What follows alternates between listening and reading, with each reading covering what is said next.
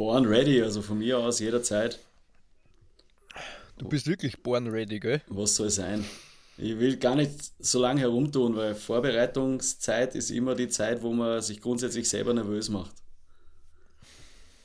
Ja, dann fangen wir gleich direkt an.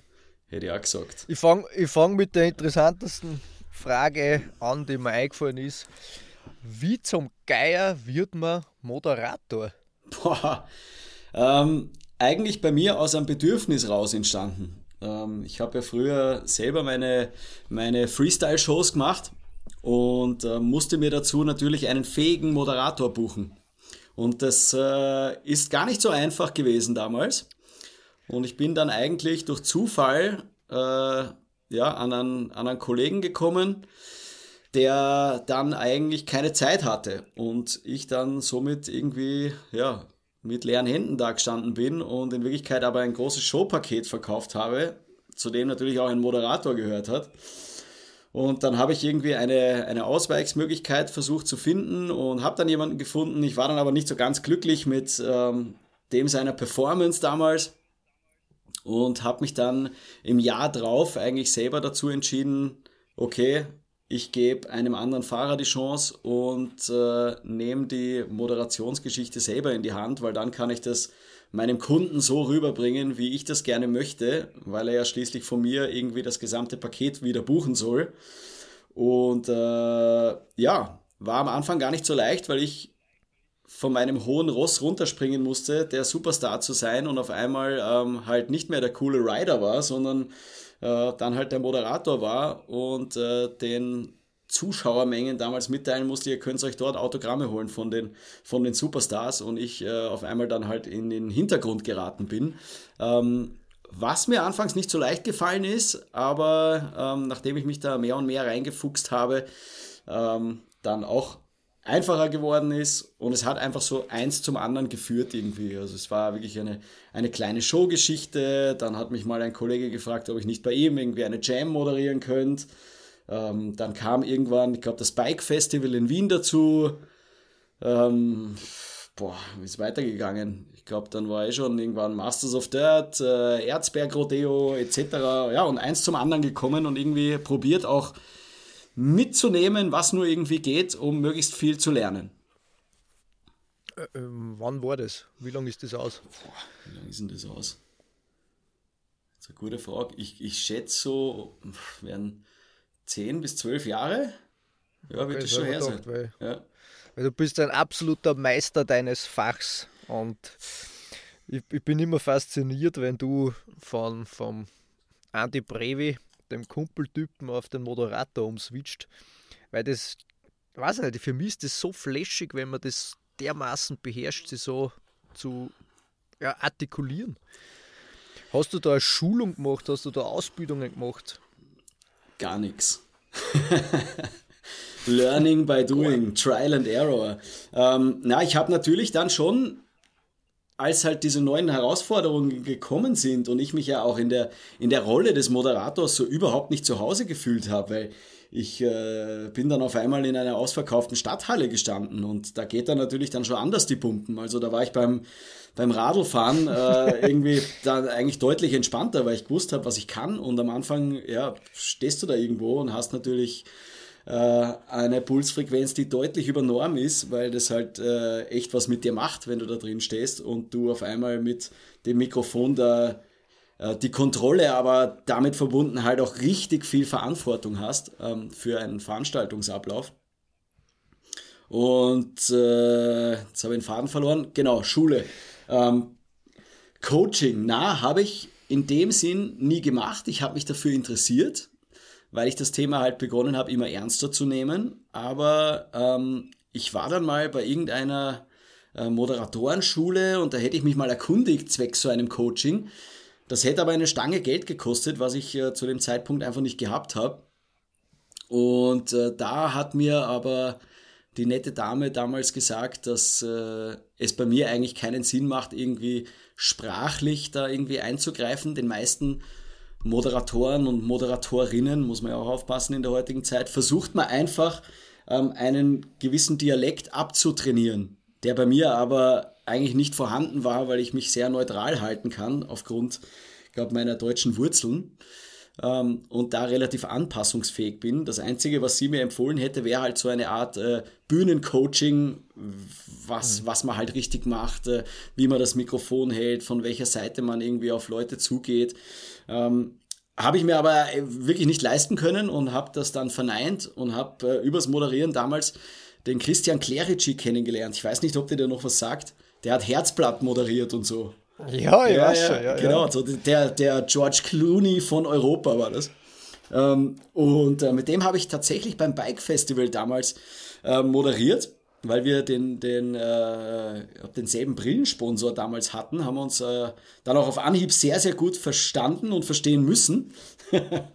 und das war aber äh, echt ein super Training. Und er hat dann damals eine neue TV-Show ins Leben gerufen, die dann aber Monate, ein paar Monate später leider gefloppt ist. Das war Autorevue TV. Und ähm, da hat er mich dann damals eingeladen, dass ich dort hinkommen soll und quasi als Studio-Warm-Upper aber arbeiten soll. Ich habe nicht einmal gewusst, was das ist. Was ist ein Studio-Warm-Upper? Keine Ahnung. Und bin dann eigentlich. Ja, das, das ist äh, gang und gäbe. In TV-Studios gibt es dann immer einen, der da den Dodel overklopft und das Publikum quasi einstimmt auf die Sendung, damit die auch alle gut drauf sind, dort den ein oder anderen Schmäh erzählt und äh, die Leute einfach ein bisschen auflockert, damit sie nicht allzu verkrampft äh, vor der Kamera im Publikum sitzen. Also das äh, gibt es tatsächlich und äh, habe da auch ein paar Bekannte, die machen das wirklich vermehrt. Ähm, ich habe keine Ahnung davon gehabt, damals nicht gewusst, was das ist und bin eigentlich wieder mal ins kalte Wasser gesprungen und bin dann dort gestanden und äh, habe mir dann gedacht, ja, puh, was machst du denn jetzt? Jetzt stehst du da und was erzählst du jetzt den Leuten, weil ich habe eigentlich keinen Dunst davon und habe dann probiert irgendwie möglichst informativ zu sein und äh, den Leuten irgendwie versucht zu erklären, äh, was, was jetzt da auf sie zukommt, um ihnen einfach ein bisschen den, die Spannung rauszunehmen, aber doch irgendwie Vorfreude zu generieren, äh, ihnen natürlich aber auch zu sagen, wo sie die Toiletten finden, wo es was zum Essen, wo es was zum Trinken gibt. Ähm, und dann war ich irgendwie schon ziemlich am Ende mit meinem Latein. Und irgendwann ist dann auch der Christian Clerici auf die Bühne gekommen und hat dann mit mir ein bisschen Konversation geführt, hat mich dann aber auch tatsächlich wirklich vor den Leuten verarscht. Und das hat mir richtig wehgetan, ähm, dass ich mir gedacht habe, hey, mache ich nie wieder, vergiss es, was bin ich eigentlich für ein Koffer, dass ich dazu sage. Und habe aber gleichzeitig dann irgendwie so ein Ehrgeiz entwickelt. Und er hat gesagt, naja, kommst nächste Woche wieder. Und ich habe mir eigentlich gesagt, ich mache mich dort sicher nie wieder zum Affen, weil das ist schrecklich. Und ich kann mir da nicht irgendwelche Witze ausdenken, weil ich bin einfach kein Stand-up-Comedian und das kann ich nicht und das habe ich nie gelernt. Ja, und dann äh, bin ich aber mit Ehrgeiz quasi nochmal dorthin und äh, habe da weiter mein Bestes probiert und ich habe tatsächlich dann irgendwie geschafft in der Woche drauf, dass die Leute auch mal über Christian Clerici gelacht haben, worüber, worüber ich mich dann gefreut habe, was mich dann auch mit ein bisschen Stolz erfüllt hat und mit noch mehr Ehrgeiz ausgestattet hat. Und ähm, das Schlimmste war dann, glaube ich, beim dritten, vierten Mal habe ich sogar einen, einen Schmäh erzählen müssen äh, vor dem Roland Thüringer und es hat einfach kein Mensch gelacht und ich bin mit, mit geknicktem Haupt dort raus. Es war wirklich, es war die Hölle, aber es war eine verdammt harte Schule und äh, ich konnte da irgendwie komischerweise viel mitnehmen und ich habe halt auch mit ihm viel gesprochen, weil er gesagt hat, er hat sowas auch nie gemacht und für ihn war es auch Trial and Error und das hat mir schon irgendwie ja, am Anfang etwas geholfen mit dem ganzen Thema. Aber richtig der gelernt. Thüringer oder der. Na, der, der Christian Clerici in dem okay. Fall. Und die Erfahrung mit dem Thüringer, die war natürlich äh, das so ziemlich Allerschlimmste, weil ich war seit jeher ein großer Thüringer-Fan, kannte, glaube ich, jedes Kabarettprogramm so ziemlich auswendig. Äh, jede EMA 2412-Folge konnte ich mitreden. Das war ja auch, äh, sag ich mal, die Abendlektüre bei sämtlichen Trips, die ich auch mit Clemens Caudela äh, hinter mir gehabt habe. Äh, ja, und dann muss man auf einmal einen Schmäh vor dem Typen erzählen und es lacht halt kein Mensch und geniert sich einfach nur in Grund und Boden. Das war richtig, das war richtig hart. Das brauche ich nicht mehr.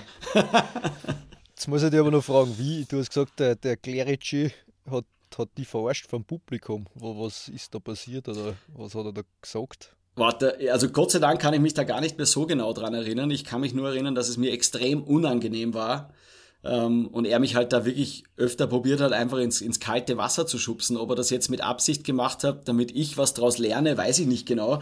Ich könnte da jetzt auch nicht sagen, was er genau zu mir gesagt hat. Ich kann mich nur erinnern, dass es mir extrem peinlich war, dort auf der Bühne zu stehen und äh, mich von ihm irgendwie noch blöd anreden lassen zu müssen. Aber es war im Endeffekt dann, glaube ich, doch eine ganz gute Schule, ähm, was, äh, wie soll ich das ausdrücken, äh, wo man irgendwie gelernt hat, mit einem gewissen Druck dann auch umzugehen. Ja, und dem Druck hältst du offensichtlich jetzt stand. Man, du moderierst vor Tausenden, Zehntausenden Leid, führst dich durch so eine ganze Show, machst es dreimal am Tag, eine Woche lang, oder? Nee. So ein Masters of Dirt Geschichte dauert vier, fünf Tage. Ja, man muss auch so sagen, also erstmal danke für die Rosen. Es hat ja ganz viele Facetten, das Moderieren. Also es ist ja nicht damit getan, dass man sagt, man moderiert jetzt irgendeine Veranstaltung. Also wenn ich jetzt denk daran, es, es gibt halt ein, ein Publikum wie jetzt bei Masters of the Earth, Night of the Jumps, whatever, irgendwelche Showprogramme, ähm, wo ja die, die Gäste aktiv einen Eintritt bezahlen, um sich jetzt drei Stunden dort äh, bespaßen zu lassen, ähm, ist ja auch eine gewisse Erwartungshaltung da. Wenn der, wenn der Moderator von so einer Show nervt, dann nervt die ganze Show. Und das ist halt ein Riesenproblem. Anders ist es zum Beispiel bei einem Event, wo, sagen wir, Laufpublikum ist. Wenn mich das nicht interessiert, gehe ich einfach weiter. Ja, und somit hast du natürlich auch ein, ein anderes Buckel auf den Schultern. Wenn ich an ein Red Bull Erzberg Rodeo denke, dann ist es äh, wieder was ganz was anderes, weil das irgendwie sämtliche Facetten des Moderierens abdeckt. Also da, da ist wirklich alles mit dabei, von organisatorischen Dingen, Fahrerbriefings auf äh, Deutsch, Englisch bis hin zu einem äh, Fernsehkommentar, aber auch äh, vor Ort Live-Unterhaltung. Das ist, ein ganz, also ist ein riesen Ding, wo, wo du einfach für sämtliche für sämtliche Arten vom Moderieren perfekt gerüstet sein musst. Und ich habe da auch schon oft erlebt, dass dann ein Radiomoderator schnell mal an seine Grenzen gerät, wenn der auf einmal äh, jetzt vor dem Publikum dort sprechen muss. Aber sonst im Studio natürlich total souverän ist. Ja? Ähm, da wäre ich wahrscheinlich dann wieder aufgeschmissen. Also es gibt so viele verschiedene Facetten und ähm, man muss halt auch, was die Vorbereitung betrifft, sich auch äh, dahingehend immer, immer anpassen. Also ich sage immer, bei so einer Show in einer, in einer Stadthalle ähm, ist es halt so, dass ich sage, ich bin dafür da, die Stars des Abends gut aussehen zu lassen oder wertvolle Momente der Show durch die Moderation nochmal wertvoller zu machen. Ja, du musst eigentlich aus, aus Scheiße eine Weltmeisterschaft machen, auch wenn es keine Scheiße ist. Ja, musst du halt immer probieren, Situationen unfassbar aufzubauschen, ja, damit du das Publikum halt auch mitreißt. Und ich glaube, die große Gabe, die ich da habe, ist einfach, dass ich selber aus dem Sport komme ich weiß, wie motivierend auch der Moderator selbst für einen Athleten sein kann. Also das hat mich auch öfter irgendwie aus meiner Komfortzone geholt. Wenn der mich jetzt da voll aufgehypt hat dann hat und ich dann das Publikum noch gemerkt habe, ähm, wie das mitgeht, dann war ich halt nochmal, glaube ich, so die Portion extra motiviert. Und das habe ich irgendwie immer probiert mitzunehmen. Und äh, scheinbar hat das äh, ja, den Menschen, die mich gebucht haben, aber auch dem Publikum irgendwie gefallen. Und ähm, seitdem ist mir das irgendwie geblieben. Also es war nie mein Plan, aber ähm, ja, ist mir irgendwie passiert. Macht Spaß und irgendwann habe ich begonnen, das, äh, irgendwann habe ich begonnen, das Thema einfach ernster zu nehmen und äh, großen Gefallen daran gefunden. Ähm, ja. Wie lange bist du jetzt der MC von Masters of Dirt? Boah, von Masters of Dirt, ich glaube, ähm, verletzt, ich habe mich mal schlimm verletzt im Training, da habe ich mir zwei Wirbel kaputt gemacht und im Jahr drauf ist es mit der Moderation losgegangen und das müsste 2013 oder 14 gewesen sein. Also ja, neun, zehn Jahre, irgend sowas ist es her. Ja, ich bin, man, ich war ein paar Mal bei Masters of Dirt und habe schon ein paar Mal deine Moderation halt hören dürfen und es ist nicht nur so, dass du die, die Tricks halt Stand der BD aber sagen musst und, und auswendig kannst, sondern halt auch du machst diese ganze Spannungskurve, die die Show mit sich bringen soll, bringst du halt dem, dem Zuschauer dann näher. Mhm. Und was ich halt faszinierend finde, du machst ja das wirklich. Das ist in der Früh gibt es eine Show, Mittag gibt es eine Show und der Abendshow, oder? Äh, Dreimal. Äh, bei Masters of the Earth sind es zwei, also einmal Nachmittag, einmal Abend. Das reicht aber auch gut. Also da ist man dann schon gut erledigt ja, das denke ich mir. Wie mhm. geht's dir, wenn du, ja, wenn ihr da in Wien wart, ihr diese, die, das ist meine euer größte Show bis dato gewesen, das ist immer Wien, die Stadthalle. Ja. Wie geht's dir da emotional und körperlich und von deinen Energielevels nach so einer Woche Masters of Dirt moderieren? Game over. Also ganz ehrlich, das äh, verlangt einem schon sehr viel ab und es ist auch ähm, eine sehr spannende Frage, die du da stellst und ein nicht unwesentlicher Faktor, weil ähm, du ja dazu da bist, ähm, dem Publikum eine gute Zeit zu verschaffen und äh, dabei kannst du keine Rücksicht nehmen auf deinen derzeitigen Gemütszustand. Äh, und ich habe da zum Beispiel eine Erfahrung gemacht, äh, da war ich, glaube ich, bei der MotoGP am Red Bull Ring und wir hatten dort mehrere Freestyle-Motocross-Shows, so quasi als, als Side-Act, um das Publikum neben der großen Rennaction nochmal zu bespaßen. Aber das war natürlich vor großen Tribünen und da sind dann so an einem Wochenende halt gleich mal äh, 100.000 Zuschauer, ja.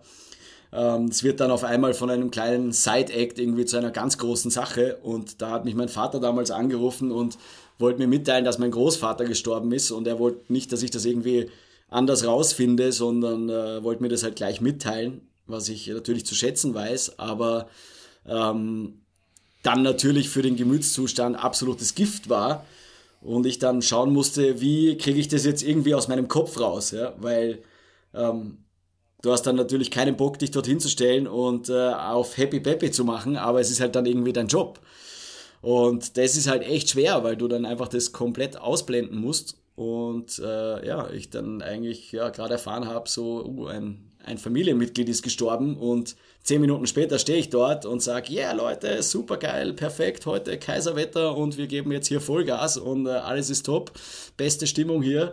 Ähm, und es dir selber aber eigentlich total schlecht geht und äh, nach der Show mhm. einfach mal dich vertschüsst und einfach mal eine Stunde rein gehst und dann aber wieder performen musst. Und äh, das ist schon das ist schon die große Challenge, dass äh, egal wie es dir gerade geht, ähm, du einfach immer zu 100% da sein musst.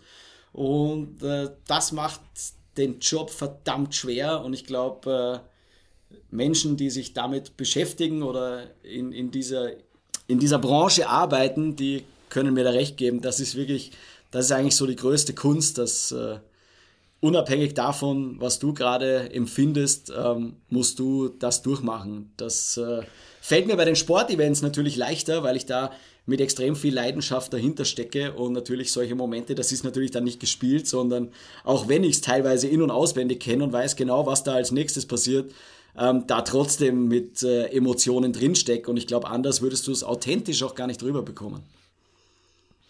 Ja, das glaube ich auch. Ja. Ich, ich, mir geht es ähnlich, wenn ich so eine Woche Glam-Ride hinter mir habe, hey, da kann mhm. ich danach kann ich keinen mehr sägen, will keinen mehr sägen. Ja, voll. Ich brauche einfach einmal eine Woche Erholung. Ja.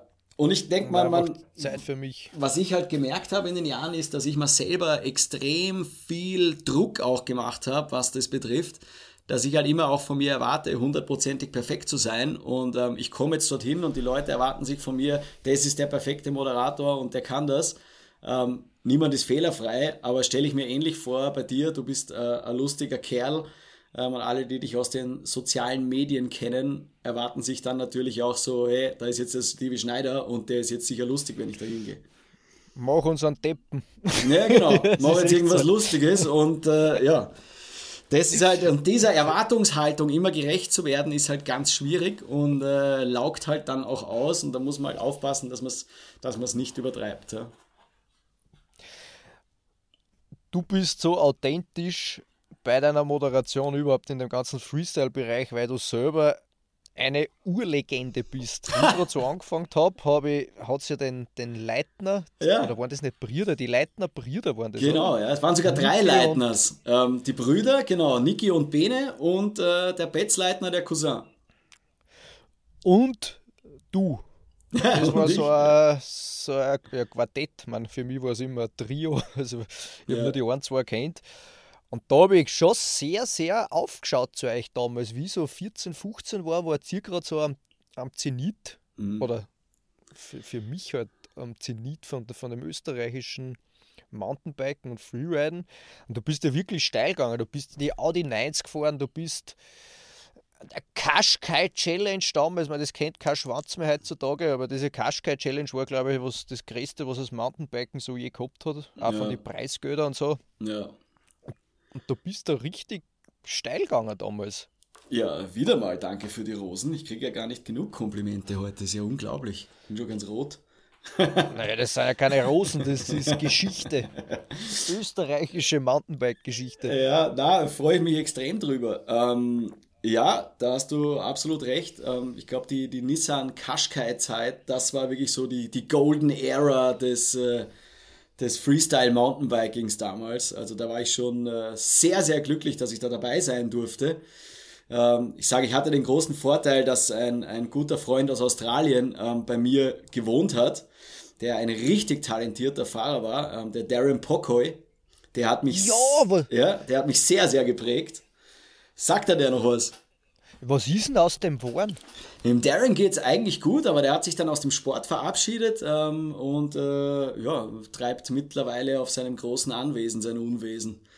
Äh, der, ist, der, ist, der ist in Australien und äh, schraubt viel an Autos rum, hat mittlerweile auch Kids und eine Frau und äh, ja, sein Papa, der hat äh, immer schon eine Baufirma gehabt habe ich sogar, wie ich bei ihm war, einmal, einmal mitarbeiten durften, äh, dürfen. Und äh, ich glaube, da hat er sich jetzt mehr oder weniger verwirklicht und äh, das Thema Bike für sich persönlich abgehakt. Ich habe ihn versucht, dann nochmal ein paar Jahre später mal zu den Nine Nights dazu zu bekommen. Ähm, aber so ganz motivieren konnte ich ihn dann nicht mehr. Unglaubliches Talent. Der hat ja früher angefangen mit dem Downhill Racing, war äh, für im Intense-Team damals und hat er einen ganz anderen Style irgendwie mit in diese Szene gebracht. Und ich habe ihn eigentlich kennengelernt, weil ich damals zuständig war für den Streckenbau beim Vienna Air King. Und ähm, wir somit in Kontakt gekommen sind. Der ist ja gekommen wie der, also der hat ja ausgeschaut wie ein Voll-Emo. Ja, also ja, er war so wie so ein Corpe-Mixer eigentlich. Ja, also. So war sein Style, finde ich. Genau, und das war halt fürs Mountain Biken so komplett untypisch. Das gab es halt nicht. Ja. Es gab dann natürlich viele Leute, die das irgendwie kopiert haben. Der ist mit Tight Jeans gekommen, der hatte so äh, Carbon-Laufräder in seinem, in seinem äh, Forecross. Äh, Hardtail drinnen und ist mit dem halt Dirt Jumps geschreddet wie kein anderer. Also ich glaube, die 360s, die macht heute noch keiner so wie der. Das war echt unfassbar. Und ähm, der Darren hat halt das Problem gehabt, dass er durchs Downhill Racing schon richtig viel unterwegs war und ähm, dann in diese, in diese Freestyle-Szene reingekommen ist, da ein extremes Talent war und äh, sich dort weiterentwickeln wollte, aber halt in Australien gewohnt hat. Und der, der Zenit dieses Ganzen, also der, der sagen wir, der, der äh, ge geografisch bedingt, hat ja alles bei uns in Europa stattgefunden. Und somit äh, war es für ihn natürlich ein Wahnsinn mit der Hin- und Herreiserei. Und ich habe damals mit meinem Bruder zusammen gewohnt und äh, habe ihn dann irgendwann einfach mal ungeniert gefragt, ob er nicht Bock hat, irgendwie ähm, ja, mal eine Woche bei mir zu bleiben zwischen den Contests. Und aus der Woche sind dann halt irgendwie Monate geworden. Und äh, das halt nicht nur über eine Saison, sondern über zwei Saisonen. Und äh, daraus hat sich natürlich eine mega Freundschaft entwickelt. Für ihn aber natürlich ein Wahnsinn, weil er war, seitdem er 16 war, irgendwie nur on the road und das halbe Jahr über immer von zu Hause weg und gar nicht so leicht. Und ja, meine Familie hat ihn da mit offenen Armen empfangen und ihm probiert, einfach äh, ein Zuhause zu geben für diese Zeit. Und mich hat es halt sportlich auch extrem weitergebracht, weil ich dann extrem viel mit ihm gefahren bin. Und ähm, das hat mir aber auch wieder, sage ich mal, Tore geöffnet in auch diese Nissan Qashqai Serie etc., weil die auch gewusst haben, wir sind die ganze Zeit gemeinsam unterwegs und ich wüsste nicht, ob ich das ohne seinen australischen Einfluss damals so leicht da rein geschafft hätte.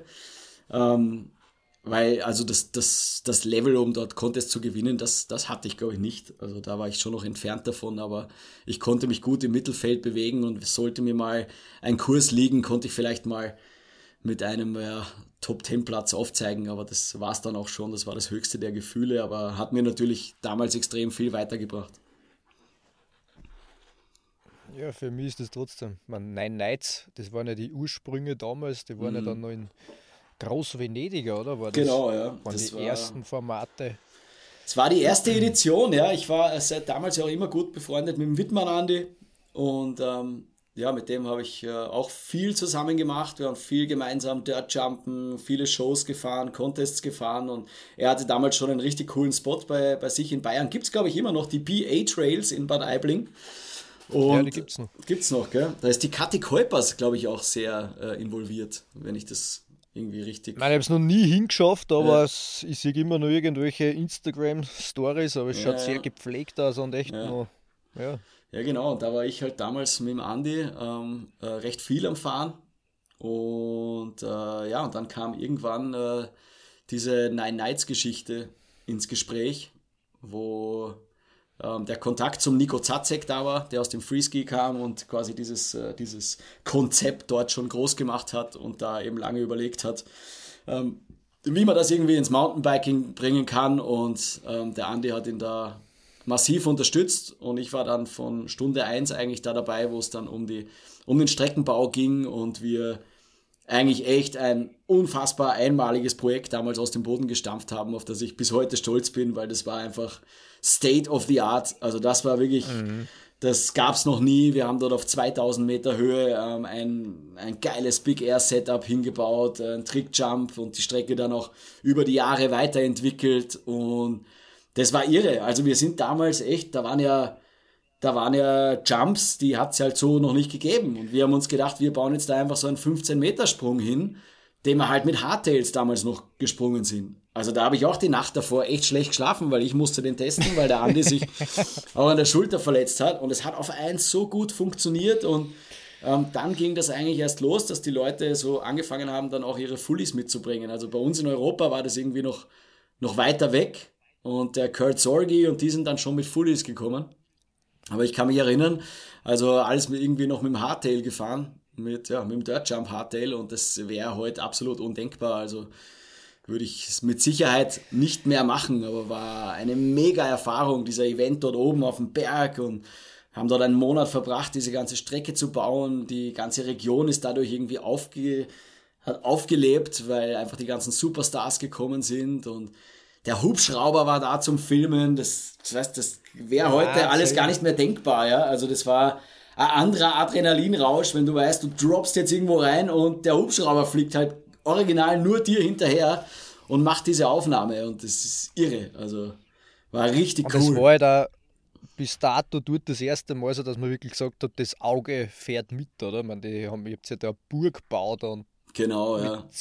Zinnen und das war ja komplett absurd. Ja, komplett hirnrissig, aber äh, geil, weil dieses Konzept halt im Winter auch so cool funktioniert hat und der Event war halt ein reiner Medienevent. Das gab es halt damals noch nicht und äh, da musst du dann natürlich schauen, wie kriegst du das Ganze möglichst attraktiv auf die Beine gestellt, ähm, dass man halt auch äh, Leute anspricht, die jetzt mit dem Sport vielleicht nichts am Hut haben und dieses ganze Burgthema mit den neuen Rittern, äh, das war halt im, im, im Skifahren schon so etabliert, dass man es dann adaptiert hat in den Bikesport und da ist natürlich dann, sag ich mal, nochmal aufwendiger, ähm, das Ganze aus Holz dann irgendwie zu formen, weil das kannst halt nicht einfach so mal schön rausschnitzen irgendwie, wie den Schnee shapen und da musst halt dann mega kreativ sein, wie man ähm, diesen Look halt doch irgendwie hinbekommt. Aber das dort oben war glaube ich, ähm, Foto, Videotechnisch mit Sicherheit äh, eine der attraktivsten äh, Locations dort auf 2000 Meter mit dem Speicherteich daneben und waren äh, mm.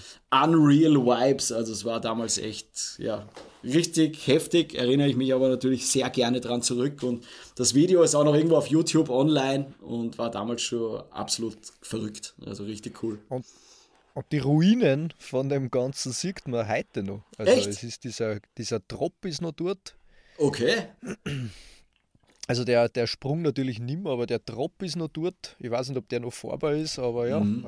also vereinzelt sieht man nur diese. Die Elemente. Ja.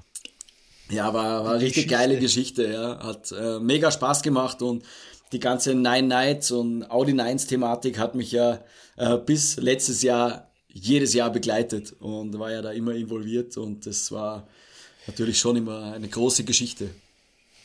Was war dann so der Shift von Rider, Bauer zu Moderator? War das tatsächlich die Verletzung oder Verletzungen? Mm, na, gar nicht. Ähm, wie gesagt, äh, das, das Moderieren ist mir eigentlich aus einem Bedürfnis raus passiert das war ja nie so mein primäres Ziel. Also ich will jetzt Moderator werden. Also keine Ahnung, das stand nie irgendwo auf meiner Liste. Ich war nie der Mensch, der gern Referate in der Schule gehalten hat oder sonst irgendwas. Also war jetzt da nie der Mensch, der gesagt hat, boah, das muss ich unbedingt machen und ich muss auf die Bühne und bin eine extrem rampengeile Sau. Ähm, das war nie so. Ähm, der Shift ist eigentlich so ein bisschen, bisschen von alleine passiert. So, das ist halt irgendwie immer primärer geworden ähm, weil ich gemerkt habe, hey, das Thema macht mir Spaß und ähm, da kann ich ja Geld verdienen, was beim Radlfahren halt absolut nicht so einfach war.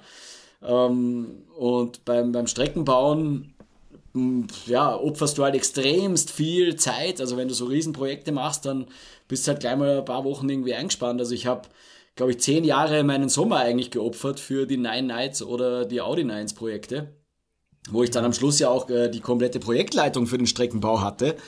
Ähm, und das, das war schon immer eine, eine riesige Challenge, das Jahr für Jahr irgendwie probieren zu toppen, was eh schon irgendwie jedes Jahr das Geisteskrankeste ist. Ähm, ja, das ist irgendwie so parallel gelaufen und mal war ein Thema mehr, mal war ein anderes Thema mehr und irgendwann äh, ist halt das Moderieren derart primär geworden, dass äh, für das andere wenig Zeit geblieben ist und ich mich dann eigentlich mehr oder weniger so, ja, immer mehr aus dem Sport verabschiedet habe. Ähm, nicht unbedingt verletzungstechnisch, wobei das sicher auch ein Faktor war, der, der mitgespielt hat und meine Risikobereitschaft natürlich zurückgegangen ist im Alter. Ist das was, was dich stört? Oder wenn du jetzt am Radl sitzt, dass du denkst, Hackert Sakra, vor zehn Jahren war das alles noch anders? Denkst du das ab und zu? Hey, ich denke ganz oft nach, so, boah, wie wäre mein Leben verlaufen, wenn? Ähm, und natürlich auch das, und natürlich auch das Alter. Vielleicht noch eine lustige Anekdote. Ich war, ich glaube, da war ich gerade 18, 19 oder sowas und dann ist der Adidas Slopestyle bei uns über die Bühne gegangen in Saalbach. Kannst du dich an das noch erinnern? Das war, also das hat mich zum Radfahren gebracht. Echt, oder? Ja, okay. Und für mich war ich der war Adidas 2006 Slopestyle. War dort. Okay. Das war ja ein Riesending damals. Also das war ja das einzige Mal, wo eigentlich die ganzen Superstars von Übersee dahergekommen sind und äh, hier an Slopestyle-Contest gefahren sind.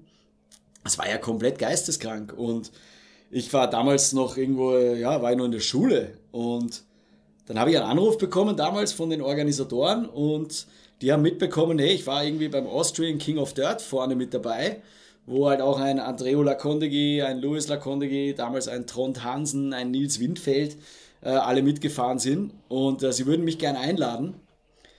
Und ich habe gesagt, ja, wann, wann ist denn das? Und habe eigentlich überhaupt keine Ahnung gehabt, was das ist, ein Adidas Slopestyle. Und ähm, dann haben sie gesagt, ja, das ist halt da und da im Sommer. Ich habe gesagt, na, da bin ich nicht da, da bin ich auf Urlaub mit der Freundin und das geht nicht. Und aber, aber das muss wieder, 2006 gewesen sein. Ja, oder? ich glaube, ja. Und da habe ich dann gesagt, aber ruft es mir halt wieder an, wenn was ist. So, ich habe eigentlich, hab eigentlich keine Ahnung gehabt, wer, was da mir gerade durch die Lappen gegangen ist. Ja. Und ähm, wenn ich jetzt, also drüber nachdenke, ich hätte natürlich alles sofort abgesagt.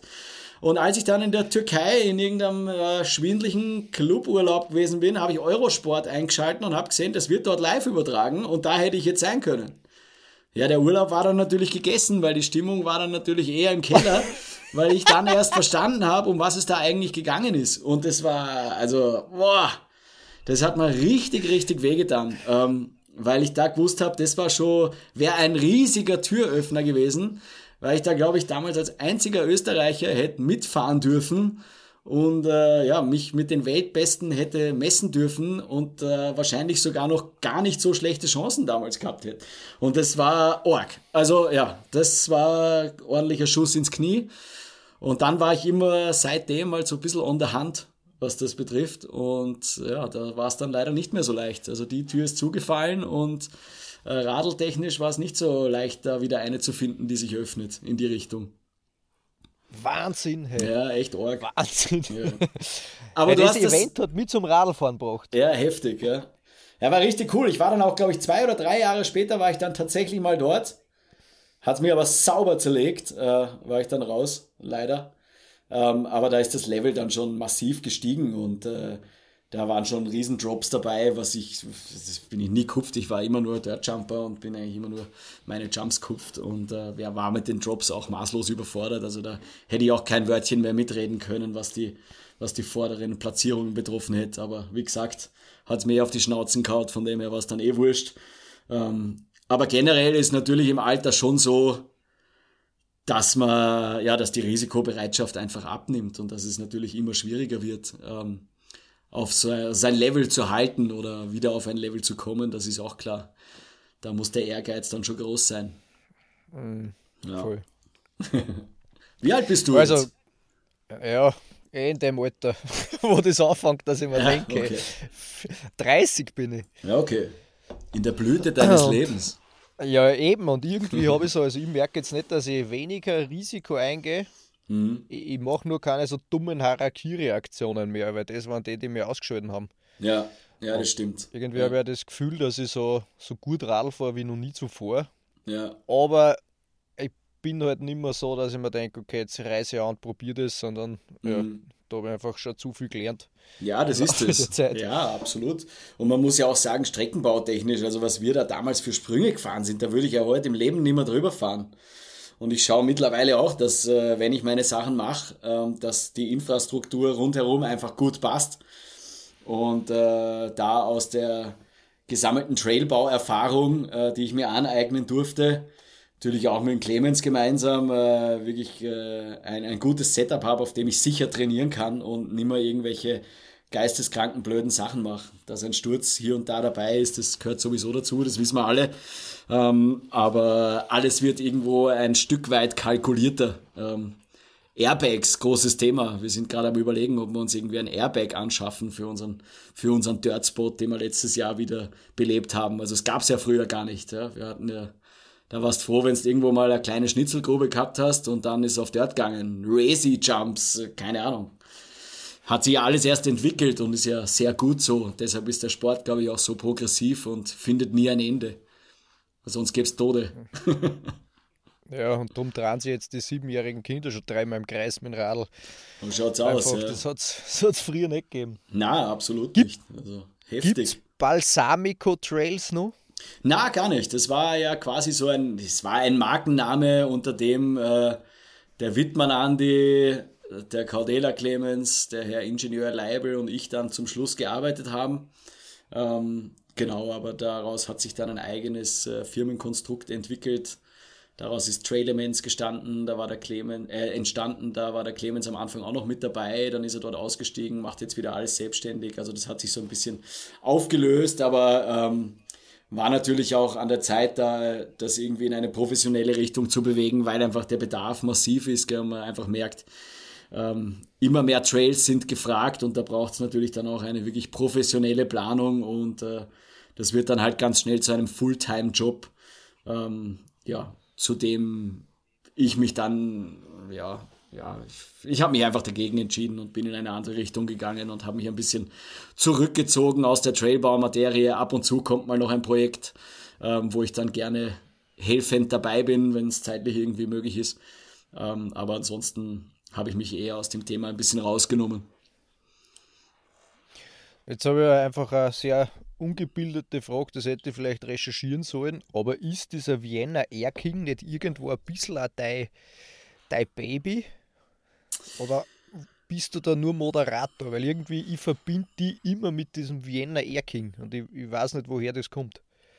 Also ich bin immer noch begeistert ob deiner Recherchearbeit, weil ich finde, das ist äh, ein ganz wichtiger Punkt, gerade in meinem Hobbyjournalismus, den ich betreibe. Es gibt nichts Schlimmeres als Leute, die irgendwie sich im Vorhinein nicht auf äh, ihren Gesprächspartner vorbereiten. Deshalb äh, tausend Dank dafür.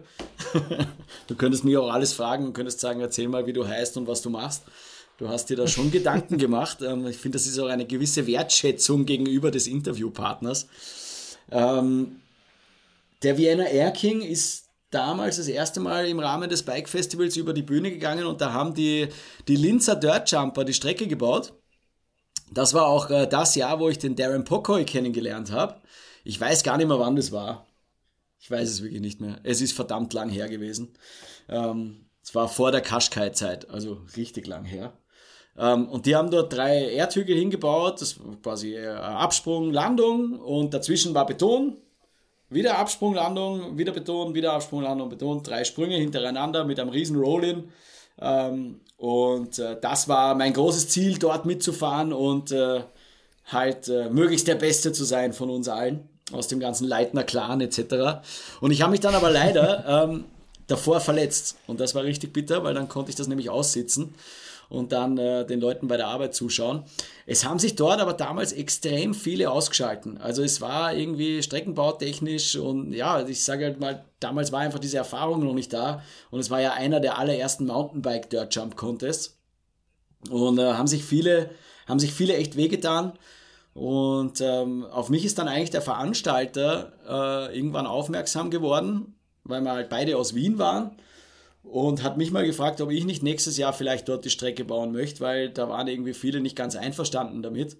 Und ich habe natürlich sofort Ja gesagt, obwohl ich eigentlich keinerlei Erfahrung hatte, aber ich habe gewusst, äh, wen ich mir da ins Boot holen kann und wie wir das irgendwie hinbekommen. Und ähm, bin dann eigentlich dort äh, im zweiten Jahr als Streckenbauer und Fahrer im Einsatz gewesen. Und äh, ja, das hat sich dann einfach so weiterentwickelt. Und da ist eigentlich losgegangen mit dem Streckenbauen ähm, und auch die, die ganzen Kontakte entstanden in diese Trailbauszene.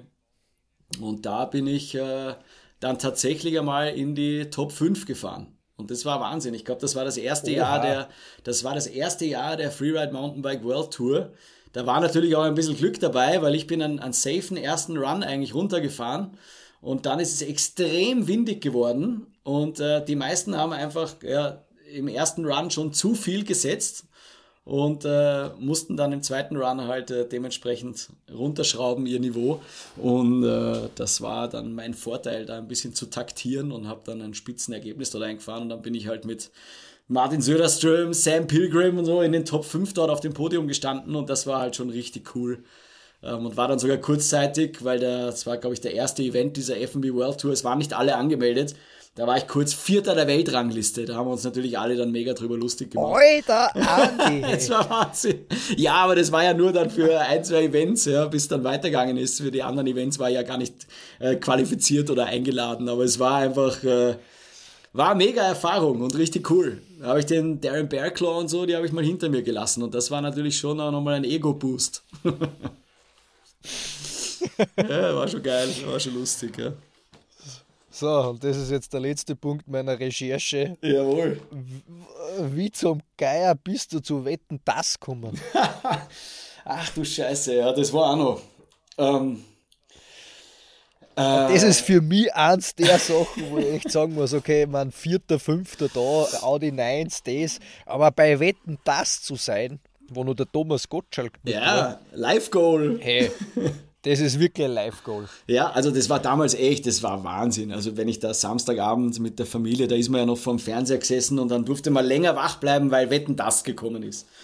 Und dann kam da eine Baggerwette und keine Ahnung, es war immer so cool für mich. Ähm, und ich bin, aber das war jetzt gar nicht so äh, unbedingt äh, meine Idee, sondern das war eigentlich die Idee vom, äh, äh vom Parkbauer in Ischgl. Der wollte da die ganze Zeit was machen und hatte da irgendwie mehrere Ideen. Und dann ist er irgendwann mal drauf gekommen, dass er, äh, ja, er möchte einen Snowboarder gegen irgendwas antreten lassen, gegen ein Auto oder gegen sonst irgendwas. Und es war aber alles irgendwie zu weit voneinander entfernt. Und dann kam irgendwann die Idee, äh, Snowboarder gegen Radlfahrer. Nur er war halt mit der Radelszene jetzt überhaupt nicht connected, weil er halt aus dem Snowpark-Bereich gekommen ist.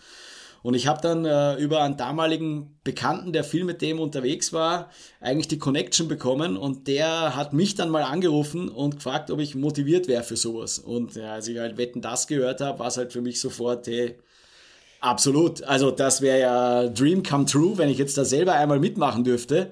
Und es hat sich ja immer mehr zugespitzt, weil das war ja dann die allerletzte Außenwette mit Thomas Gottschalk, wo man gewusst hat, er dankt dann ab.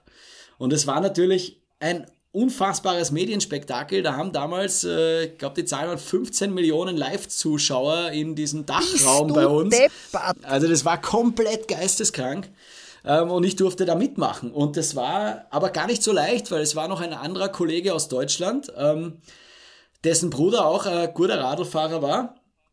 Und der hat da aber schon mal mitgemacht und ist mit Schlittschuhen den, äh, den Eiskanal runtergefahren und hat dabei ein Überraschungsei zusammengebaut oder was. Das waren die Auerswald-Brüder. Und die hatten halt schon super Connections da rein. Und ähm, sobald das Thema Radlfahren bei denen halt aufgekommen ist, bei den Zuständigen vom ZDF damals, sind die natürlich sofort auf die Auerswald-Brüder gekommen. Und die wollten eigentlich, glaube ich, gern, dass der, der jüngere Auerswald-Bruder, dessen, dessen Bruder ja schon mal eine Wette gewonnen hat und schon mal Wettkönig geworden ist, äh, dort natürlich mitmacht. Und jetzt kam aber die Idee eigentlich von dem Parkbauer aus Österreich, der quasi wieder mich im Gepäck hatte. Und jetzt ist da irgendwie so ein, so ein blöder Machtkampf dann gleich mal draus entstanden. Und ich bin dann äh, zu, zum Testen sind wir auf den Hintertuxer Gletscher gefahren, ähm, um denen mal zu zeigen, wie das überhaupt funktioniert mit dem Fahrrad auf dem Schnee und ob das überhaupt realistisch ist. Und jetzt sind wir dorthin und ich bin halt dort angekommen und wurde halt gleich mal so, ja, na, so, der war schon bei uns Wettkönig und dem sein Bruder, der fährt richtig gut Fahrrad und äh, ja, was so, ja, eigentlich wollen wir dich eh nicht dabei haben, aber kommt halt jetzt ja vom Streckenbauer so die Idee und jetzt, ja, schauen wir halt einmal. Aber eigentlich war das für mich so, okay, ich bin eigentlich hier nicht erwünscht und es ist komplett wertlos, was ich da mache. Ähm, hat mich dann auf der anderen Seite aber wieder, wie hat das der, äh, wer war bei dir? Der Kolb, gierig gemacht. das und, okay, ja, ähm, ja, da war ich extrem gierig und dann bin ich da drauf auf den Gletscher und äh, da gab es dann halt so kleine Jumps, so eine Mini-Line. Das war alles extrem weich und sau-sketchy zum Fahren und äh, die haben schon gemerkt, so, uh, das ist, glaube ich, hm, ich glaube, das wird eher ein Trauerspiel, wenn wir da jetzt einen Snowboarder gegen einen Radlfahrer fahren lassen. Und da gab es halt so eine kleine Line, wo wir kupft sind und dann hat halt der Kollege aus Deutschland damals gemeint, der Dan Auswald, na, es ist schon... Äh, schon sketchy und so. Und ich war ja da absolut bei ihm und habe gesagt, ja, es ist echt ein bisschen sketchy, weil das halt einfach, ja, Mini-Jumps und da ist man irgendwie schon am Limit. Aber es ging halt eigentlich um die großen Sprünge. Und es war halt so, keine Ahnung, so 5 Meter Mini Kinderkicker und dann ist in der Mitte halt so eine fette Snowpark-Line gestanden. Du kennst ja diese Snowkicker, wo es dann einfach ein massiver Step-Down nach unten ist, aber die halt mhm. gleich mal so, keine Ahnung, 15, 17 Meter weit sind. Und da habe ich mir gedacht, na, ich muss da jetzt drüber senden, weil sonst, äh, glaube ich, äh, werden wir die nicht beeindrucken können und es wird nichts, das wird nichts helfen.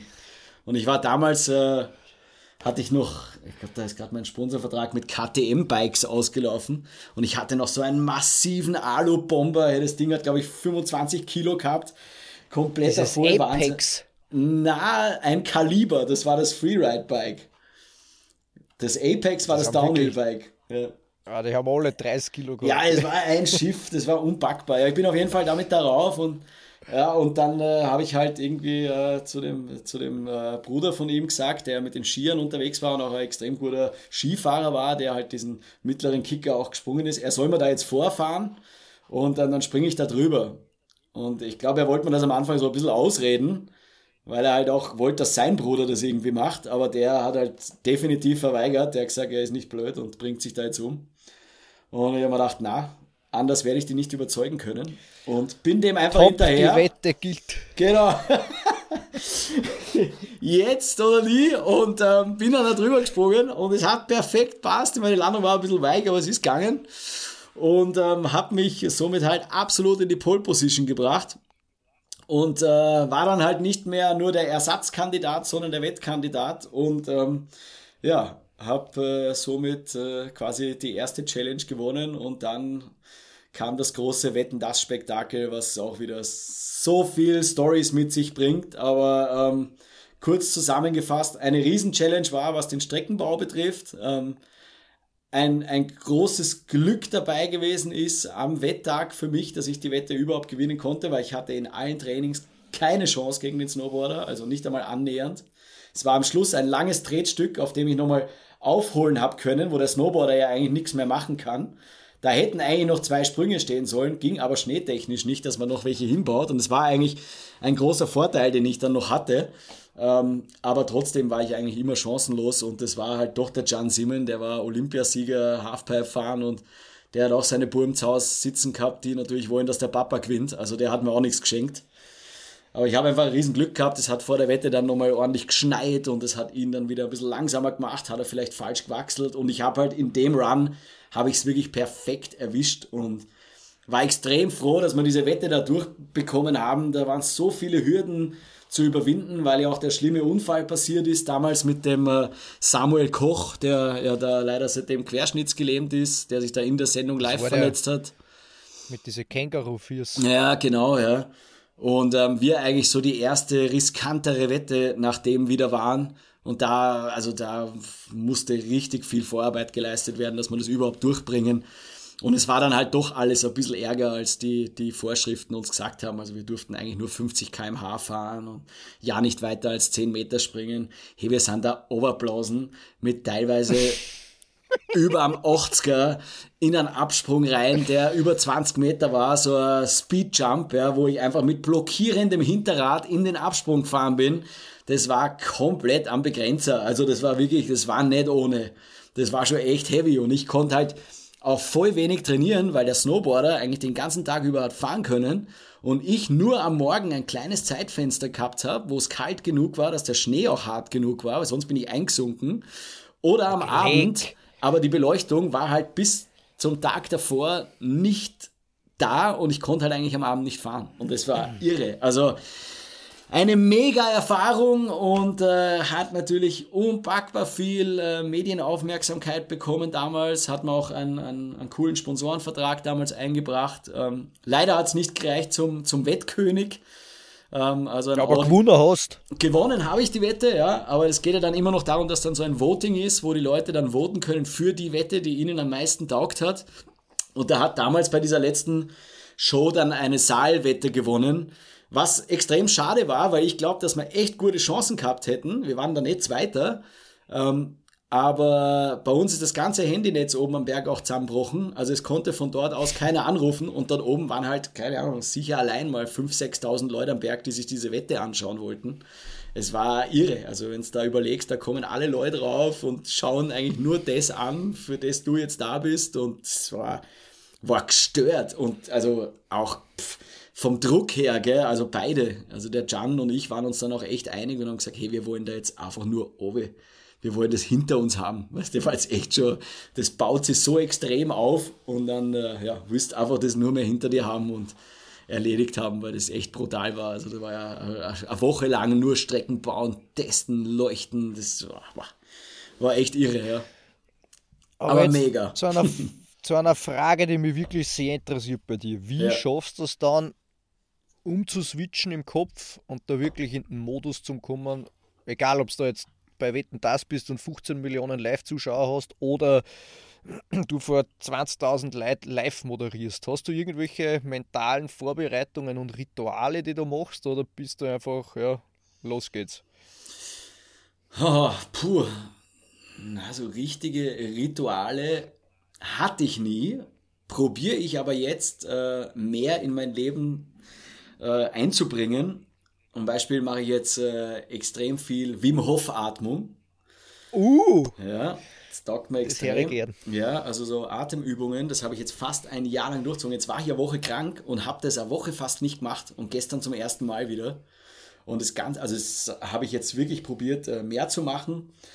Ähm, ansonsten wirkliche Rituale jetzt vorm Moderieren oder in den Modus zu kommen, ja, würde ich jetzt gar nicht sagen. Also ich, ich versuche mich einfach zu konzentrieren, versuche äh, bei der Sache zu sein und es ist halt total unterschiedlich. Wenn ich jetzt weiß, hey, da ist jetzt ein Hügel und da will ich einen Backflip drüber machen, dann okay, nochmal tief durchatmen und let's go und äh, das einfach durchvisionieren und dann halt ein bisschen hoffen, dass es passt. Hack and pray. Ähm, und beim Moderieren ist es eigentlich dann noch vielleicht einmal auf die Brust klopfen und gehen wir, let's go, jetzt funktionierst du und jetzt geben wir gescheit Gas und probieren einfach Spaß zu haben. Aber so richtige Rituale davor habe ich jetzt nicht. Wichtig ist vielleicht ab und zu noch einmal vor, vor so Shows wie Masters of Dirt, wenn jetzt vier hintereinander sind, vielleicht noch die Stimme aufwärmen. Und äh, sonst, ja, einfach so schnell wie möglich rein ins Geschehen und sich nicht allzu lang wahnsinnig zu machen. Also das habe ich, glaube ich, auch durch einen, durch einen Sport mitnehmen können. Kennst du es wahrscheinlich selber. Umso länger du zögerst, umso größer wird der King Kong, der auf deinem Rücken sitzt und äh, mhm. dir sagt, mach's nicht. Also ich hatte das vor, vor zwei Wochen wieder auf der Motocross-Strecke, da war ich ewig nicht und ähm, ja, dann habe ich mir auch ein bisschen an der Schulter weh getan und dann ist halt ein Riesensprung drinnen, der halt über 20 Meter hat. Und der ist aber halt so gebaut, dass der optisch so ein bisschen double-mäßig ist, weil die Landung einfach ein Stück höher ist. Ähm, und du so gefühlt irgendwie ein Gap drinnen hast. Es ist schon ein Table, aber wenn du einhängst, dann hängst nicht gut ein. So, dann gibt's da halt eine oder ja, und dann der, im Fahrerlager beim Motorradfahren ist überhaupt immer das Schlimmste, der, der Benzintag und na, den hat's schon aufgestrahlt und dem hat's beide Fies von den Fußrasten runtergerissen und ja, der komplett hin und du denkst aber nur, boah, das sind alles so Sachen, die du jetzt eigentlich nicht hören willst. Und habe eigentlich gewusst, so, okay, passt, ich fahr jetzt da zweimal an und dann springe ich einfach drüber ja, aber heute ist schon windig und ja, es ist halt nur, es hat irgendwie alles dagegen gesprochen und dann bin ich irgendwie dreimal drüber, viermal drüber, fünfmal drüber, sechsmal drüber und immer in der Mitte gelandet und es wird halt immer schwieriger, gell, dass du überwindest und äh, deshalb sage ich oft, hey, weniger nachdenken und gerade im Alter kommt immer mehr Nachdenkphase. Mhm. Äh, ja, und hab dann, äh, ja, hat dann eh alles gepasst, aber das habe ich irgendwie auch gelernt, so lieber schneller durchziehen, als sich allzu lang nervös zu machen, weil dann machst du nur noch mehr falsch. Ja, aber wenn du jetzt so vor, vor wirklich so viel Leid, man, du, du bist der Profi und machst das schon seit Jahren, aber wenn du da vor so viel Leid auftrittst, ja, wenn du da auftrittst, merkst du da, dass du bei der ersten, zweiten Show noch ein bisschen, weiß nicht, wie soll man sagen, eingerosteter bist als dann in der dritten, vierten Show oder legst du einfach los und haust auf die Kacke? Mm, also Profi bist aber du, weil ich habe das auf einer Autogrammkarte stehen. Das habe ich schwarz auf weiß.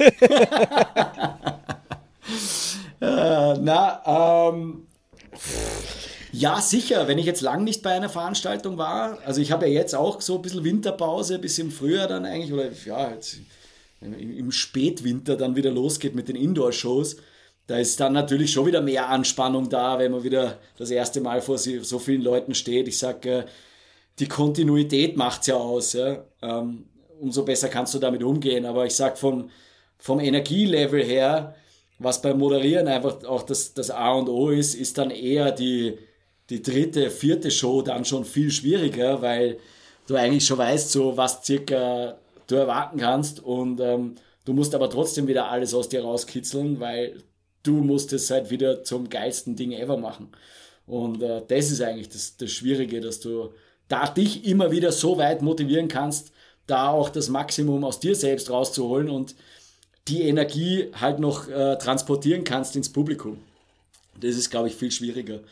Ähm, aber na klar, wenn man jetzt lange nichts gemacht hat, dann ist man wieder mehr angespannt. Ich meine, das ist, beim, ist ja beim Radlfahren auch nichts anderes, oder? Wenn du jetzt, keine Ahnung, drei Monate nicht mehr irgendwo drüber gekupft bist, dann bist du auch wieder nervös. Ja, Katastrophen, wie wenn, ja, genau. wie wenn ich das noch nie gemacht hätte. Ja, voll. Das ist halt dann jedes Mal so, oh, fangst wieder irgendwie gefühlt bei Null an, aber hast natürlich die nötige Erfahrung, um möglichst schnell wieder reinzufinden und das, das geht dann auch wieder recht, recht flott. Also davor habe ich jetzt mittlerweile ähm, nicht mehr so viel Angst, weil da habe ich jetzt so echt viel Erfahrung und da kann man sich dann einfach selber an der Hand nehmen und sagen so, hey, come on. Du hast schon in ganz anderen Situationen ganz andere Sachen geschafft und äh, ja, das probiere ich mir dann auch vor Augen zu halten und dann mit voller Motivation reinzustarten. Und energietechnisch ist es nach einer Pause dann oft sogar leichter als äh, du hast jetzt schon die ganze Saison. Also ich bin jetzt auch froh über die Eventpause, weil man merkt, es geht halt einfach massiv an die Substanz, weil du gibst die ganze Zeit gefühlt halt extrem viel von dir aber kriegst halt, ja, bis auf einen Applaus eigentlich jetzt nicht mega viel zurück. Da hole ich mir, glaube ich, das dann eher über den Sport wieder rein. Das ist eh so, so eine Frage, die er noch hätte, wie dieses, ja. das ist eigentlich schon fast ein schizophrenes Leben. Mhm, Einerseits voll. dieser, du stehst in dieser Gladiatoren-Arena, wo die Leute jubeln, schreien, anfeuern. Man ist da komplett in einem hormongesteuerten Zustand. Ja. Und und dann bist du in der ruhigen, leisen Pause. Und ja. da ist eben meine Frage, wie, wie hält man da die Balance? Ist es, man, du hast einen Hund, du machst sehr viel mit dem Hund, was man so sieht.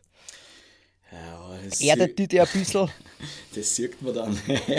er liegt gerade neben mir auf der Couch, komplett zusammengeknüllt, schaut so lustig aus.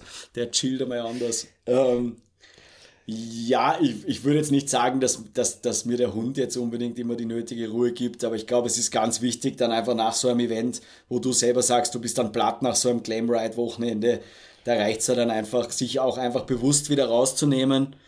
Ähm, du bist einfach, du kommst an so einem Event-Wochenende, komme ich ja null zur Ruhe, ja, und das merkst du natürlich, der gesamte Organismus, äh, der Schlaf wird schlechter, wird kürzer. Oft habe ich auch mal Probleme mit dem Magen, mit der Verdauung, weil es halt auch irgendwie gefühlt nur Blödsinn ist. Äh, bist überkoffeiniert, äh, bist die ganze Zeit unter Spannung und fährst eigentlich nie runter. Und ich glaube, das, das Wichtige ist dann danach einfach sagen, passt, abhaken und dann aber wieder aktiv regenerieren. Ähm, wo ich früher den Fehler gemacht habe, dass ich, äh, sag ich mal, mich danach ausruhen musste, weil ich einfach hin war, aber dann auch nichts gemacht habe. Und ähm, mhm. da habe ich dieses Jahr einfach gemerkt, ich habe mich viel mehr darauf konzentriert, wirklich aktiv zu regenerieren und trotzdem in Bewegung zu sein. Und mir das äh, wirklich viel geholfen hat, auch wieder Energie zu tanken. Ähm, und obwohl du jetzt, sag ich mal, äh, Energie, körperlich Energie verschwendest, holst du dir aber Ener äh, soll ich sagen, äh, mentale Energie wieder daraus. Und äh, ja, das probiere ich schon irgendwie besser in mein Leben zu integrieren und mich dann da wieder rauszunehmen und dann wieder den Sheet so zu machen und zu switchen und dann wieder der, der Moderator zu sein, der dafür da ist, den Leuten eine gute Zeit zu verschaffen, weil das ist, das ist dann schließlich mein Job. Aber man muss halt da wirklich aufpassen, dass man nicht ausbrennt und das ist mir auch schon passiert, ähm, dass man gar nicht gut mehr gegangen ist und dann wird es natürlich ein, ein absoluter Horror, weil äh, ja, das einfach dein Beruf ist, gut drauf zu sein. Und wenn du das aber selber halt absolut nicht bist, dann wird's, dann wird's richtig, richtig schwer.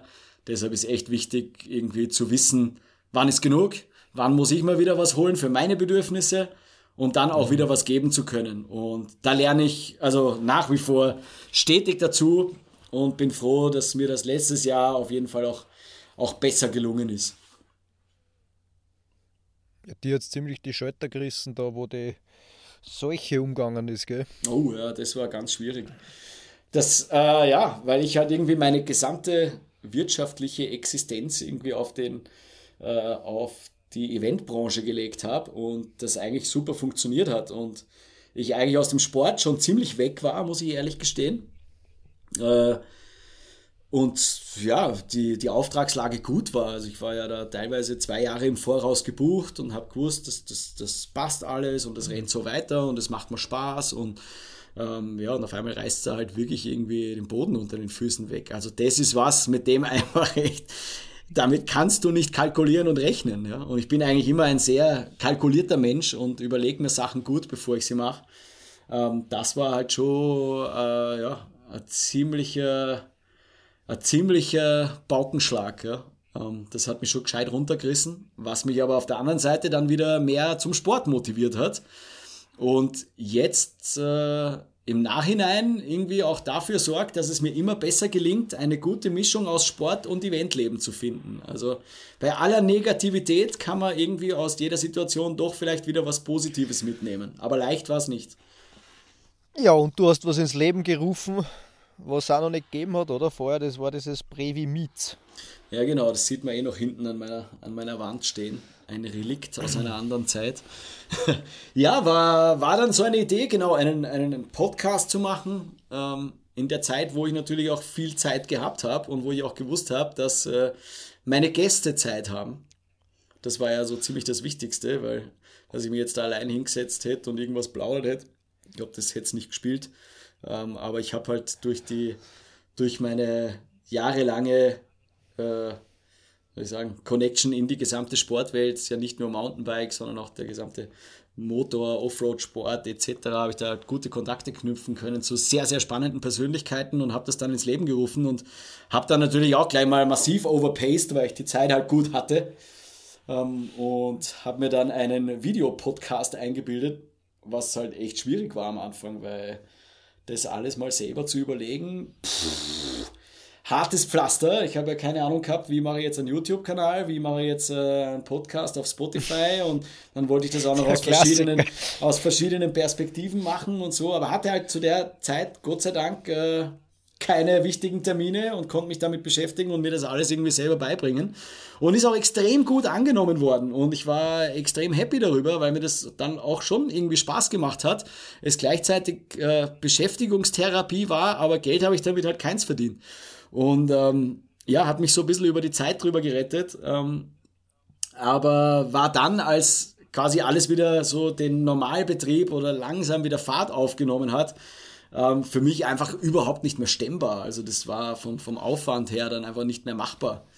Ähm, ich hatte am Anfang sogar noch eine verrücktere Idee, dass ich äh, das Ganze im Zuge von Veranstaltungen mit den Leuten noch mache. Nein, kompletter Vollwahnsinn. Ich habe eh keine Zeit beim Event, weil ich eh so eingespannt bin. Also da ist mir einiges durch den Kopf gegangen und äh, ja, jetzt ist das langsam so abgeflaut und ja, it is what it is. Und da versuche ich jetzt eine geschmeidige Überleitung zu yeah. machen. naja, ganz eingestampft ist ja nicht. Wir haben jetzt gemeinsam ein Projekt vor. Yes.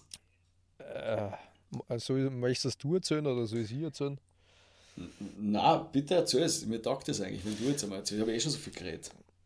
Okay. Ja, die Überlegung war eben das Format, was du damals ins Leben gerufen hast, Previ Meets, irgendwie einmal ein bisschen, wie soll man sagen, ein bisschen das Gewicht von dieser ganzen Last runterzunehmen und vielleicht auch mit mir dann irgendwie aufteilen und dass wir gemeinsame Sachen draus machen.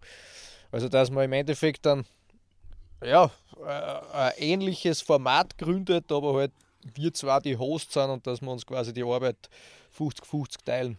Genau, weil und zwei Hosts sind besser als ein Host. ja. ja, das war der Plan und eigentlich ist das der, der Vorläufer von dem Projekt. So schaut's aus, Oder ja. sollte der Vorläufer sein. Eigentlich kann man es ja so zusammenfassen, wir ähm, kombinieren das Beste aus den zwei Welten, oder? das Videoformat ja, das war wandert mit. Ja. Deine wundervolle Stimme ist weiterhin zu hören. Und ähm, ich darf auch wieder ein bisschen mehr in der Podcast-Welt machen und äh, von meinen Abenteuern erzählen. Und da geht es jetzt gar nicht immer nur um, oder es soll gar nicht immer nur um, um Gäste gehen, sondern auch um Themen, die wir einfach, die uns beide beschäftigen, ähm, diese zu besprechen und einfach mal schauen, wo uns die, wo uns die Reise dann auch hinbringt. Äh, ich bin auf jeden Fall. Wie wird das Ganze gespannt. hassen? ratlos. Warum? Sinne. Einfach nur ratlos. Mit D aber, weil ja. wir brauchen natürlich noch ein bisschen die Connection. Ja, sonst war es aus der Luft gegriffen irgendwo. Und das ja. tun wir ja nicht. Genau, so es aus. Na, und ich glaube, da werden wir in Zukunft auf jeden Fall über das äh, eine oder andere spannende Thema berichten dürfen. Und ich freue mich da massiv drauf. Ich freue mich jetzt aber genauso, dass ich da äh, bei deiner Stevie Schneider Show mal zu Gast sein durfte. Und äh, ja, wir jetzt unabhängig von dieser Show uns da in Zukunft auf jeden Fall öfter hören werden. Und darf man es mal weg sagen, wir haben uns mal zum Ziel gesetzt, zwölf Episoden zu machen. Vielleicht werden es auch mehr. Das kommt dann so ein bisschen darauf an, wie das Ganze läuft. Das gefällt mir sehr gut, dass du uns da jetzt schon Druck im Vorhinein Ja, genau. Machst. Ja, das ist aber wichtig das oft. nämlich. Ja, das ist oft ja, wichtig. Das genau das Thema habe ich vorher mit Cordela Clemens auch besprochen. Einfach mal sagen, weil dann hat man es nämlich gesagt und dann muss man auch durchziehen. Und ich glaube, das ist wichtig Dies, für uns beide. Und in diesem Sinne, glaube ich, sollte man diese wunderbare Folge beenden. Hey. Ja, sau cool war es, Stevie. Danke, du hast echt so fein recherchiert und ich, ich habe es vorher eh schon gesagt, ich ich finde, das ist so ein bisschen das A und O, weil das einfach eine gewisse Wertschätzung auch deinem Gegenüber äh, entgegenbringt und das ist wichtig. Ich kann nicht unbereitet in ein Interview gehen, das äh, unvorbereitet, das ist respektlos. Soll ich da sagen, wie ich recherchiert habe? Bitte. Ich bin ein alter Klositzer. Ich weiß nicht warum, aber das tue ich gern. Ich sitze gern lang am Klo. Ja, wer und, nicht? und ich habe echt bewusst angefangen, einfach weil ich da echt oft in diesem Instagram-Scrollen dann mich verloren habe, weil ich mir gedacht, oh, okay, ja. passt, wenn du am Heißel sitzt, dann nutze die Zeit sinnvoll. Und ich habe eben, hab eben gewusst, dass ich mit dir das, das Gespräch habe und habe mir halt diverse Videos eben auch von den Nines angeschaut ich glaube, da gibt es sogar die Hubschrauberaufnahme, die du erwähnt hast, gibt es ja, zum Sehen, das ja. Wetten das Video, Webseiten ja. natürlich und habe einfach herumgeforstet. Ja, oh, die Webseite und, die ist auch nicht mehr up to date. naja, ich eigentlich schon gedacht, die wirkt sehr, sehr professionell. Danke, ja. ein paar so Bilder wirken extrem gestellt, so ja, wie ja, ne, wenn es bewusst so da jetzt, jetzt arbeite ich was. Jetzt, jetzt bin ich der Moderator. Nein, das war meine Recherchearbeit, aber danke, dass du das so als. Na, ich gebe das gerne immer vielen Leuten auch mit, weil ich, äh, ich finde, es gibt nichts Schlimmeres, als wie wenn ich setze mich irgendwo auf eine Bühne und äh, ja, bin einfach unvorbereitet und lass den einfach mal erzählen. Ich meine, der macht der ja meinen Job in Wirklichkeit. Und das ist ja auch nicht Sinn der Sache. Also von dem her super und äh, ich hoffe, es war das ein oder andere interessante Thema dabei. Es ging jetzt viel um mich, mir ist das ja immer ein bisschen unangenehm. Ich halte mich gerne im Hintergrund, aber ich denke, dass wir in Zukunft geile, coole Themen besprechen können. In diesem Sinne, danke fürs Zuschauen, Zuhören. Genau. Adi, du bleibst jetzt bitte unbedingt noch dran. Mach ich. Warte, jetzt verabschiede ich mich dann nochmal. Nein, jetzt habe ich mich schon verabschiedet. Und dann sage ich auch noch Tschüss. ja, passt. Somit erledigt. Danke fürs Zuhören und, äh, und Zuschauen, wie auch immer. Ähm, und ich äh, bin voller Vorfreude auf das neue Radlos-Projekt. Alright, die Trau. Passt.